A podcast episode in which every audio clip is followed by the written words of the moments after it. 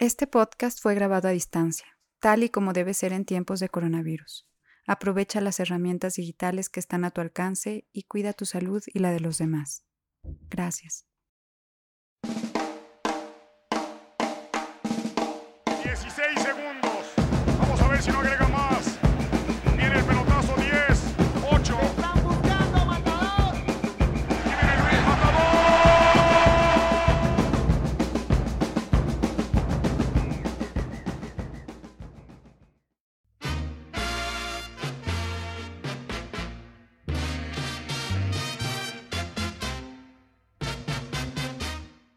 Poza Rica es conocida por su belleza turística, su danzón y su industria petrolera, pero no por ser cuna de futbolistas. Sin embargo, es el lugar en el que abrió los ojos por primera vez uno de los hombres más reconocidos del fútbol mundial de la última década del siglo XX. Mi infancia fue una infancia muy bonita, una infancia eh, común de provincia, de jugar en la calle, de jugar con los vecinos, de jugar con los amigos en los campos, de subirte a los árboles, jugar a juegos que hoy en la actualidad ya se han perdido, el trompo, el valero. Papá, para descanse, hizo un equipo que se llamaba las Chivas de Guadalajara. Teníamos el uniforme de las Chivas, los jugadores de las Chivitas éramos del mismo barrio y al principio nos goleaban y todo eso, pero poco a poco fuimos eh, ganando partidos y consiguiendo trofeos. Tercer lugar, el segundo y más el primero, pues era, era bonito, era tomarte la foto y, y quedar en la posteridad. Y claro que Luis era bueno, pero la verdadera estrella era su hermano Carlos. Mi hermano era el goleador, mi hermano ese era el que siempre llamaba la atención de todos los chiquitines. Yo disfrutaba mucho el jugar, el correr, el, meter un gol, claro, cómo no. Pero sí sabía yo que el goleador era mi hermano, o sea, el amor que yo le, le guardaba, le guardo y le guardaré, me impedía tener una, un sentimiento y más de un niño de, de envidia, de querer ser como él. No, al contrario, yo disfrutaba todo eso y en la casa de ustedes estaban los trofeos de, de goleador de mi hermano. Respetable público, lucharán dos de tres caídas sin límite de tiempo. En esta esquina. El fútbol no fue siempre su pasión. Soñaba ser matador, pero desde la tercera cuerda. Crecí siendo un chiquillo que amaba la lucha libre, me quería pelear siempre con las momias de Guanajuato, los vampiros. Mi ídolo de infancia era el santo el enmascarado de plata. Me gustaba ver las películas del santo, me gusta ver las películas del santo.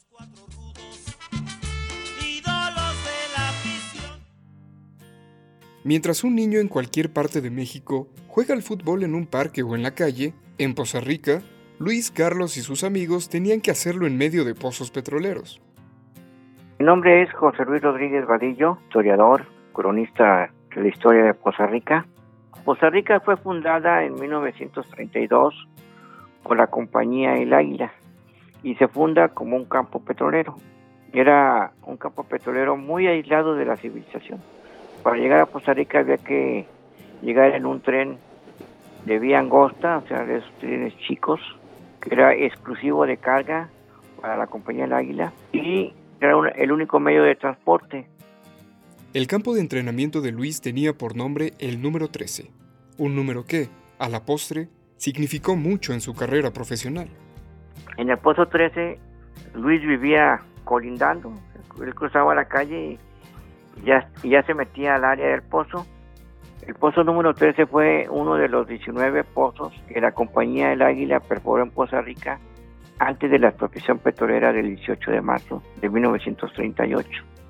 Y cuando Petróleos Mexicanos se convierte en la, en la empresa rectora del petróleo después de la expropiación, lo siguió, lo siguió conservando, lo cercó, lo bardió y las áreas lejanas al pozo, como todos los pozos urbanos de Poza Rica, la gente, eh, con la anuencia de la autoridad petrolera, se convierten en campos deportivos, sobre todo para béisbol y fútbol. Jugar al lado de las bimbas, eh, te haces un espacio, te haces una canchita y era divertido. Obviamente juegas al fútbol y cuando llovía, pues te llenaban de lodo, se iba el balón a, a la poza. La poza es un lugar donde escarbaban los trabajadores de PM escargaban, hacían un hoyo para que todos los residuos de chapapote o, los aceites cayeran ahí. Cuando llovía, pues se llenaba de agua y todo eso, entonces a veces se nos iba el balón ahí y, este y era una gran laguna, ¿no? Era divertido, era muy natural para nosotros y hoy en día sigue siendo muy natural. Los pozos petroleros antes no estaban cercados, hoy en día están llenos de bardas y mallas ciclónicas hoy hay corredores donde pueden caminar y antes no, antes eran eran pozos, eran campos petroleros donde en medio estaba la bimba y por un lado estaban los los tubos, los conductos de gas. No medíamos el peligro, no sabíamos que era tan peligroso y lo único que necesitábamos era una pelota y cuatro piedras para que fueran las dos porterías. Soy Carlos Alberto Hernández, mejor conocido como el abuelito, exjugador profesional de los equipos Cruz Azul, Gallos Blancos, Atlético Celaya, Tampico Madero. Nosotros vivíamos enfrente de un campo petrolero. Había unas torres donde perforaban y sacaban el crudo, el gas y, y al ladito estaba un estaba el campito de fútbol, o sea, prácticamente pues crecer en esa situación y en esos de los pozos petroleros tenemos una gran libertad donde eh, podríamos entrar al pozo. Eh, coincidencia, mi papá trabajaba ahí en el pozo y le llevábamos, mi mamá nos mandaba la, nos daba la comida para llevársela a mi papá ahí a su caseta de donde él hacía su, su almuerzo. Eh, era una situación donde pues todo el día era fútbol, dormíamos con el fútbol, desayunábamos puro fútbol, comíamos fútbol Carlos y Luis no tuvieron la oportunidad de pertenecer a una filial de algún equipo profesional o a una escuela de fútbol. Su formación se dio en los barrios y en las selecciones regionales. El torneo de barrios era un torneo que era entonces muy prestigioso, muy tradicional, que lo organizaba un periódico de, de, Poza Rica, y era el torneo eh, donde las colonias competían entre sí, entonces había muchas colonias que siempre habían quedado campeones y todo eso, y la, en especial la colonia Chapultepec, donde aún tengo la casa, está mi, mi, madre, siempre llegábamos a buenos lugares. Y, y jugábamos finales, jugamos una final, la perdimos contra el Max de la 27, después a los años ya ganamos un campeonato de torneo de barrios, pero eso, es, eran torneos donde cuales iban miles de gente a ver los partidos. Habíamos jugado la selección de Poza Rica representando a Veracruz en un nacional, jugamos contra la selección de Hidalgo. La selección de Hidalgo era la reserva profesional de Cruz Azul, te estoy hablando de 1987. Y bueno, jugamos un buen partido y nos invitaron a formar parte a, a cuatro jugadores y a mí, entre ellos iba también mi hermano, a formar parte de la reserva profesional. En la actualidad, el contexto del fútbol internacional permite debutar a un mexicano a los 15 años en una de las mejores ligas del mundo frente al mejor club del siglo XX. En el Mallorca debutó en la liga con apenas 15 años el joven Lucas Romero. Es el jugador más joven en la historia de nuestro campeonato. La historia era muy distinta a finales de los años 80, especialmente para un chico de provincia. Nos vamos a Alejandro Ney, un medio, eh, Guillo Rendón, otro medio, Juan Carlos Gama Evans, un portero que en paz descanse, y mi hermano Carlos Alberto eh, a formar parte de la reserva.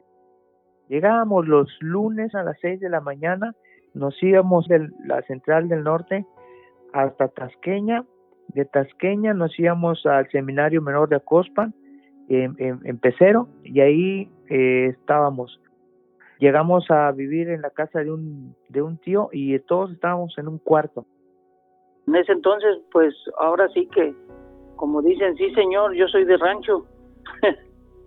y veníamos saliendo de, de Poza Rica e ir a una ciudad tan grande como es este, la Ciudad de México y llegar y desconocer todas las situaciones, eh, agarrar una combi, el metro y todavía caminar unos 20 o 30 minutos al entrenamiento, pues sí, y todavía llegar y aguantar este situaciones tan complicadas como esa que pasamos, este, pues ir sin desayunar y, y este y estar ahí con los jóvenes de Cruz Azul que, que ellos ya tenían otras experiencias, ellos ya habían viajado a Francia, a Canadá, ya habían sido campeones a nivel este infantil, juvenil, pues la verdad que llegar nosotros ahí, pues sí generamos un poquito de envidia porque dijeron, bueno, esto es algo traen porque ¿por qué los trajeron? Pasamos cosas muy difíciles, difíciles en el sentido de derechos de pisos, eh, nos hacían muchas bromas muy manchadas, nos daban de chanclazos, eh, nos hacían, nos hacían muchas novatadas, obviamente el provinciano llegar ahí, este, todos se burlaban de uno, pero bueno, la, en la hora del campo éramos más competitivos que algunos que ya hayan que habían tenido dos o tres años ahí. Y en realidad cuando ya vieron que teníamos talento, que teníamos calidad, que podíamos llegar a ser grandes, eh, hubo un respeto, un respeto futbolístico porque ya había competencia. Fue muy duro, estuvimos seis meses en la reserva y después nos invitan a formar parte de la selección de cadetes de edad limitada. Ahí estuvimos otros dos mesecitos, regresamos a la reserva y ya después ya me voy yo a, a Monterrey. El debut profesional no llegó en primera, sino en segunda división, en Jabatos de Nuevo León. Un debut no muy promisorio, como lo relata Carlos Calderón, reconocido historiador del fútbol mexicano. Nunca ha sido tan común que los equipos de segunda división sean forjadores de, estrellas de primera división, ¿no? La realidad es que desde que la segunda división surge en 1950-51, salvo ese, por ejemplo, Zacatepec, que tuvo a varios jugadores que llegarían a ser campeones con Nacho Treyes en la primera división eh, y que algunos de ellos pues, llegaron a ser estrellas, pues eh, estamos hablando de que son contadas las ocasiones, tal vez más en esos años 50, 60, que jugando en segunda, pues fueron estrellas en, en primera, ¿no? Pero ya eh, hablando más de los 80, de los 90, pues son pocos casos. Me voy yo a Jabatos, la ciudad de Monterrey siempre me, me encantó, siempre me venía de vacaciones eh, a ver a mis abuelos. Uno de sus compañeros en Jabatos, que también vestiría la camiseta de la selección nacional, fue Carlos Turrubiates. Qué bien Pablo Lari. Marquinho de nuevo, Pablo Lario la busca por arriba, se pasó.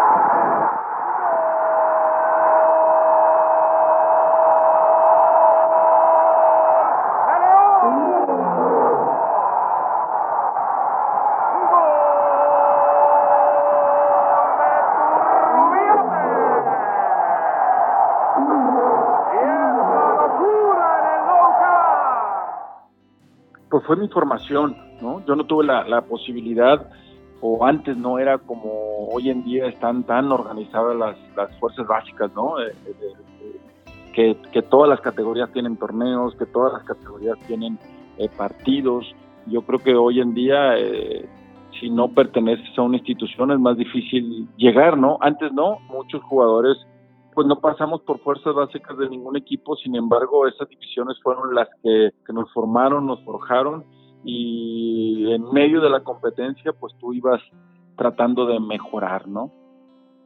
En este caso, bueno, me tocó estar en Jabatos, un equipo que se armó de los jugadores que no participaban mucho en Tigres, jugadores que no participaban mucho en Rayados y que se formaron o se terminaban de formar en esa división. Entonces, bueno, a mí me ayudó mucho porque yo viniendo prácticamente del barrio, este, pues ya convivía con jugadores que estaban formados, incluso ya algunos con, con experiencia eh, eh, de primera división o de los equipos del torneo de reservas, que entonces era lo que había más cercano a la primera división.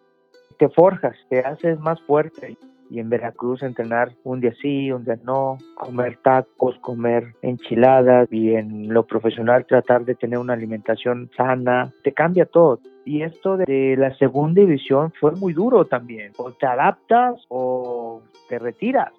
A los que veníamos del barrio pues nos ayudaba mucho eh, competir contra ese tipo de jugadores, compararte contra ese tipo de jugadores y en los otros equipos a los que tú te enfrentabas pues también había todo ese tipo de, jugadores. Entonces era una división muy interesante, eh, sí desgastante porque bueno, pues eran eh, cuatro vueltas, eh, eran viajes en camión muy largos, ¿no? Incluso hasta hay veces que llegabas a, a pernoctar ahí en, el, en, el, Distrito Federal a un hotel y después de ahí te ibas a, a continuar tu viaje, ¿no? Eran incluso hasta de dos días, ¿no?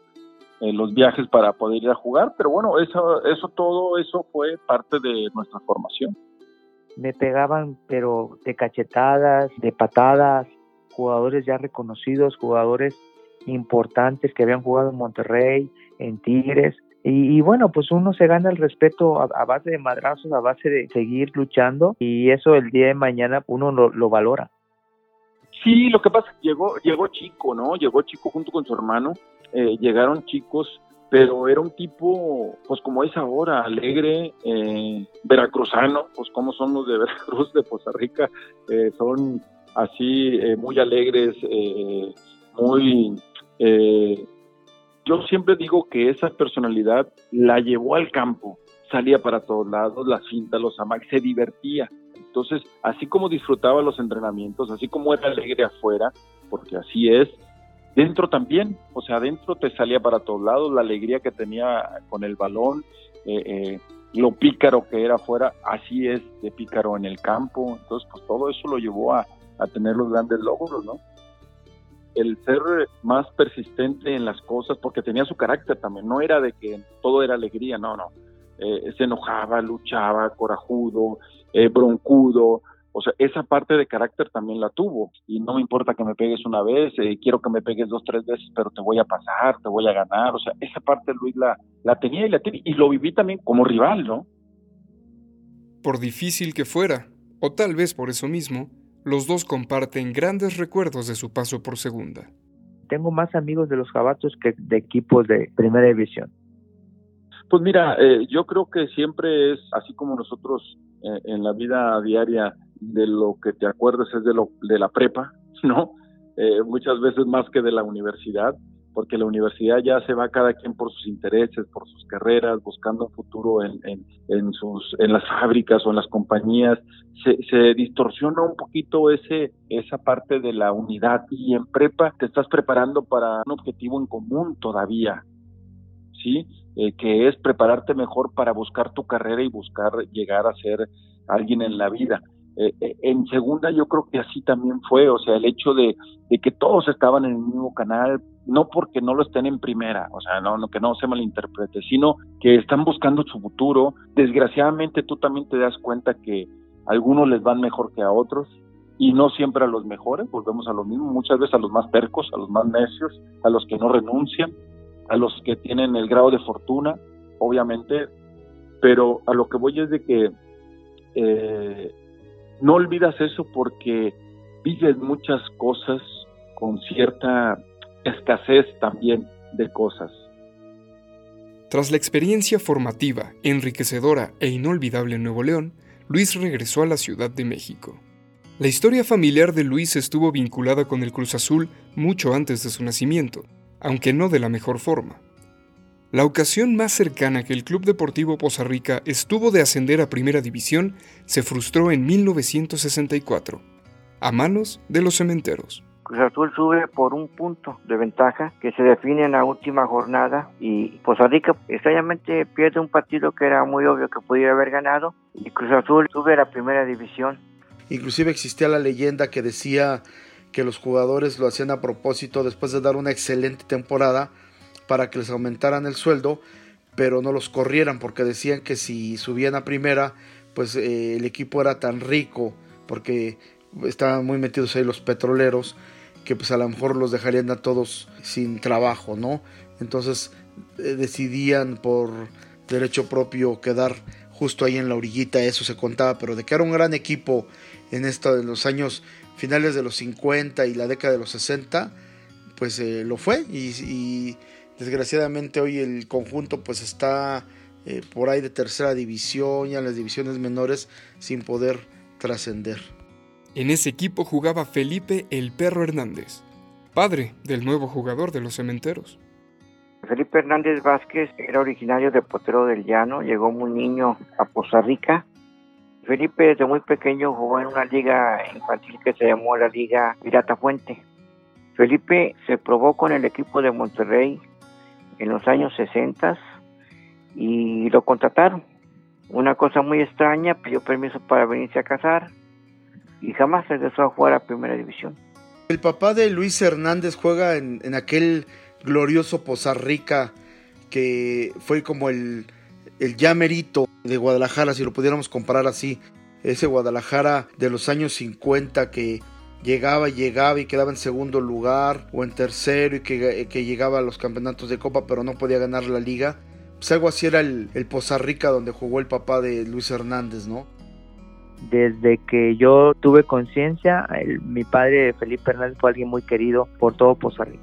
Yo ni, ni, me daba cuenta que mi papá eh, había sido parte de esa historia, una historia rica, una historia maravillosa del fútbol de Poza Rica. Pues no sabía de la magnitud de, de, de, lo que era el Poza Rica, no sabía de la magnitud de lo que era, de lo que él había hecho, había logrado. Su padre perdió el ascenso por manufactura del Cruz Azul, misma institución que llevó a Luis a Primera División. Yo siempre he dicho que con Cruz Azul tuve tres debuts. Uno, el debut amistoso, que fue contra Rosario Central en Hidalgo, en Jaso. Ganamos 1-0, el árbitro fue Bonifacio Núñez y yo marqué el gol del gane. El otro debut, torneo de Copa México contra Correcaminos y el de Liga, pues en creo que fue contra Santos o no recuerdo, o algo así.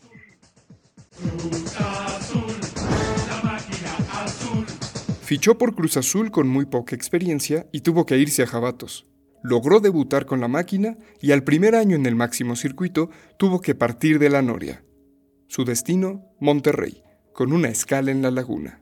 No me arreglo con, Cruz Azul, quedó transferible.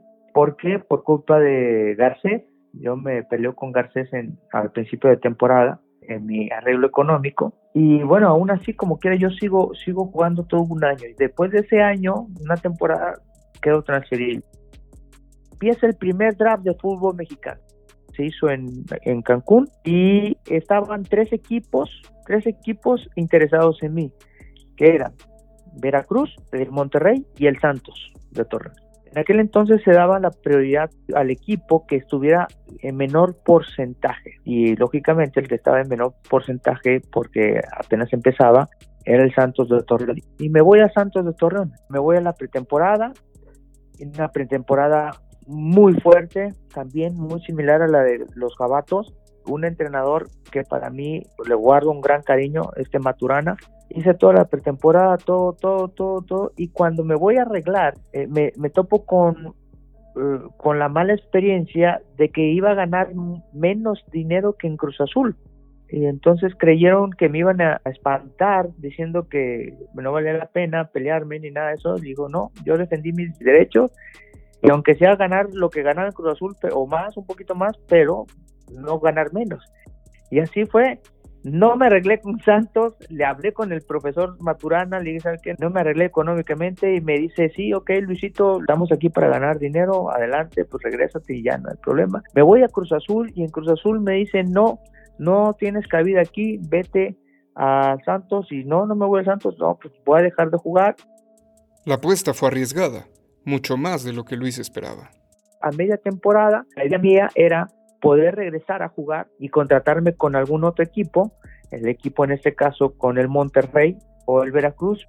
Me, enfermo de tifoidea antes de, antes de la segunda vuelta, como quiera llego y cuando me quiero arreglar con el Monterrey, el Cruz Azul no da la autorización porque aún seguía perteneciendo al Cruz Azul y digo yo no, pues no, opto por dejar de jugar otros seis meses y ahí en, es, en ese momento le pido a don Fernando Arrondo y a Miguel Mejía Obror que me den chance de vivir en el Cerrito y entrenar seis meses hasta ya recuperar mi carta. Y eso fue lo que hice. Entonces, no como no me depositaron nada, este, yo recupero mi carta y al año se la regalo a, al Monterrey y, y es cuando estoy en Monterrey.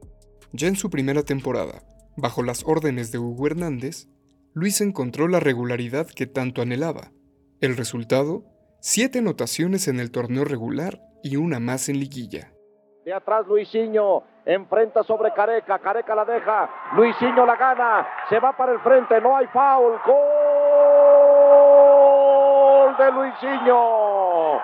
Chamaco sensacional, revelación en la presente temporada, jugador de tobillera, se va al frente con esta pelota dejando atrás totalmente a Mauricio Gómez.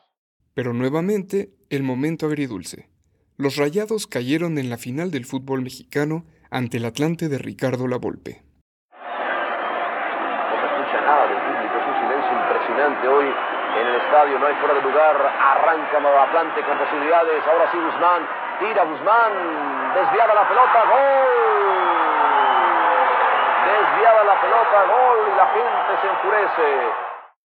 En esa siguiente temporada que me registran llegó a jugar una final, entonces fue algo muy bueno. Llegó Careca, llegó Verdirame, llegó el Tato Noriega, llegó la Bomba Ruiz Díaz. Eh, en fin, llegaron buenos jugadores a Monterrey que hicimos historia ahí con Monterrey y llegamos a una final, la perdimos con Atlante, pero bueno, ahí estuvimos. Y no solo eso, durante el partido, José Ramón Fernández no le auguraba un gran futuro al joven delantero.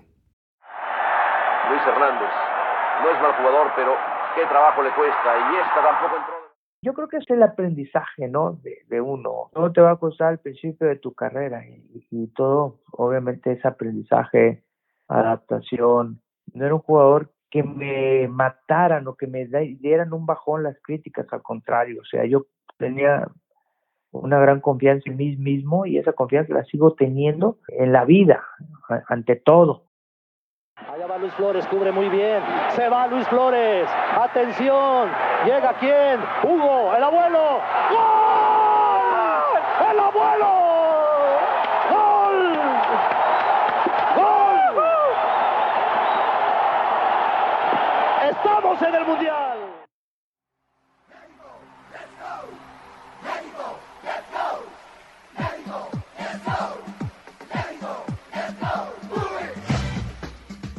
En el mismo verano que Monterrey perdió la final, la selección nacional comenzaba a ilusionar a la afición mexicana. Tras cumplir la suspensión por el caso de los cachirules, la tricolor, ya clasificada para el Mundial de Estados Unidos, acudió a su primera Copa América. Galindo, Hugo Sánchez dentro del área, buen pase, Alberto, ¡Gol! ¡Tesoro México! Alberto García Aspe aparece y la pone pegada al poste. México 3 por 0, demostrando aquí en el Estadio Atahualpa su fútbol. Una Copa América inolvidable. La sorpresa de haber llegado a la final y el gol de Batistuta que privó a México de la conquista continental. Vean cómo va Claudio Suárez. Don Claudio aguantó. Hay peligro otra vez. Batistuta dentro del área. El disparo. Gol. La gran jugada de Batistuta.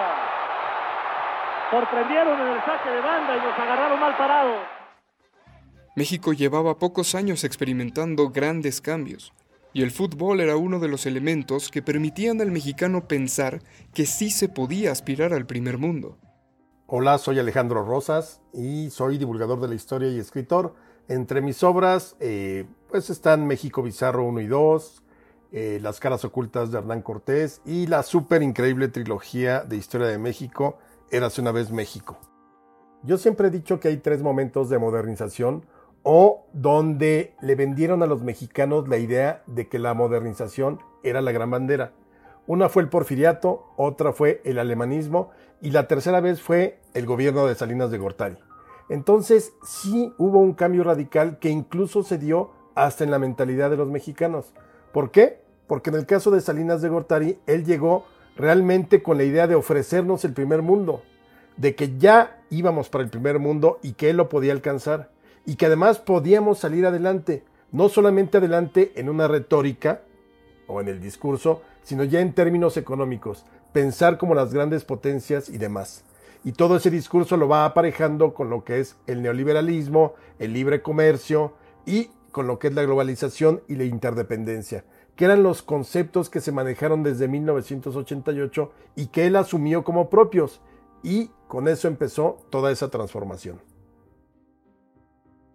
Entonces la apertura comercial que llegó desde 1985 con el ingreso de México al GATT sí significó un cambio, al menos en la economía, que nos hizo pensar a todos los mexicanos que podíamos aspirar a algo muy distinto de lo que había sido ese país, cerrado, con la economía cerrada, con muchas industrias paraestatales y totalmente monolítico.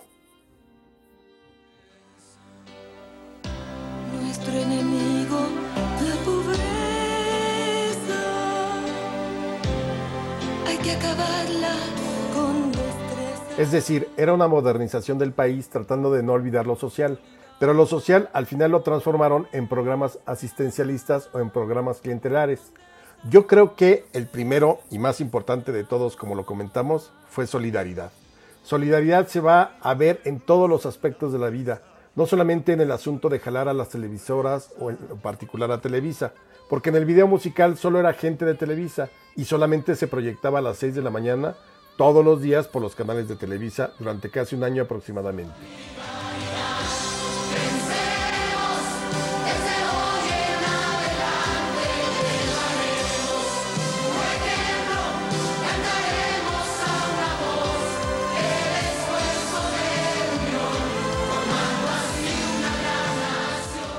¿Cómo es que se involucra toda la cultura popular? Pues lo que pasa es que Salinas dejó hacer y dejó pasar.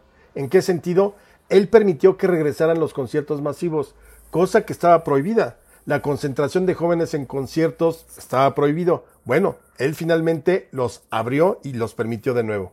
Lo más espectacular, solo con Pepsi. Michael Jackson en México, 29 y 31 de octubre, 7, 9 y 11 de noviembre. Solo Pepsi lo trae para ti. Bien Jorge Campos para Del Olmo. Arranca Ramón Ramírez. Allá va Ramón. Buen servicio. Al centro va Luis Miguel. El balón para Sague. Llega Sague. Sague. Sague. ¡Gol! El tercero de Sague. En una gran llegada de Ramón Ramírez. 3 a 0. Vean al señor presidente feliz. Como todo el estadio Azteca. Ya hacia el final del, del salinismo, en los últimos años, vivíamos con la idea de que México estaba mejor que nunca, nos habían vendido esa idea de que el neoliberalismo era lo mejor, de que el país eh, llegaría o estaba tomando grandes decisiones y llegaría a lo mejor. Eh, recordemos que pues eh, se había cambiado los nuevos pesos, entonces no hablábamos ya de los eh, viejos años donde o de los años anteriores en donde el dólar escalaba y escalaba, ¿no? Eh, y así llegamos este año del 93, pues se dan varios hechos, entre otros pues la visita del Papa, está la Copa América, la Copa Oro eh, que llegamos a una a la final, otra se gana, eh, el mismo Julio César Chávez llena el Estadio Azteca, ¿no? Cosas de que, que nos daba eh, gusto, la transformación económica, la transformación social que estaba dando el país y que pensábamos, ¿no? Que se estaba modernizando todo, que México ya era un país del primer mundo. Yo no creo que hubiera una política incluyente, era más bien permisiva. Entonces eso permitió exactamente que de pronto el fútbol, los deportes, Julio César Chávez, todos aquellos mexicanos que podían demostrar que México podía ser un país triunfador y que servía para el discurso político, de pronto se volcaran a servir al sistema. Y bueno, si no a servirlo propiamente, sí a avalarlo, a respaldarlo y pues estábamos eh, eh, con los ojos vendados y pensábamos que en el fútbol, con estas cosas de ser campeones de la Copa Oro, haber llegado a la final de la Copa América, pues México estaba próximo a ser prácticamente campeón del mundo, así nos la vendían. Ya que, pues al menos los primeros años antes de que empezara la debacle, con el levantamiento armado del 1 de enero del 94, incluso llegó a hablarse de la posibilidad de la reelección de Salinas de Gortari. Un grupo de hombres armados mantiene tomados cuatro municipios de Chiapas. Según sus voceros, en su mayoría son indígenas chiapanecos. Este sábado comenzó otra etapa en el desarrollo económico de México al entrar en vigor el Tratado de Libre Comercio de América del Norte. Pensábamos que en el 94 sería el año para, el, para México, el mundial para México, y pues despertamos con la sorpresa que, que no fue así primero que va a tirar va a ser García Aspe del equipo mexicano, que va solo al manchón de penal. García Aspe y el árbitro frente a Mijailov. El árbitro los deja solo. La voló Alberto García Aspe. La voló el Beto García Aspe. Es el primer penalti. En el momento en que empezó a desmoronarse la estructura política del PRI gobierno, por los acontecimientos políticos como el asesinato del cardenal Posadas Ocampo, el asesinato de Colosio el de Ruiz Massieu, el surgimiento del zapatismo, ya no hubo manera de frenar la debacle. Y entonces, obvio, llegó la crisis a finales de diciembre de 1994. Pasado 22 de diciembre, el Banco de México dejó de intervenir en el mercado cambiario. El exceso de demanda de divisas provocó una considerable devaluación en nuestra moneda. 1994 resultó ser el año de la ruptura entre lo que aspirábamos a ser y la triste realidad política, económica, social y deportiva. Mientras México despertaba del sueño de pertenecer al primer mundo, Luis Hernández comenzaba el ascenso al éxito. ¡Fuerza, rayos! ¡Fuerza, rayos!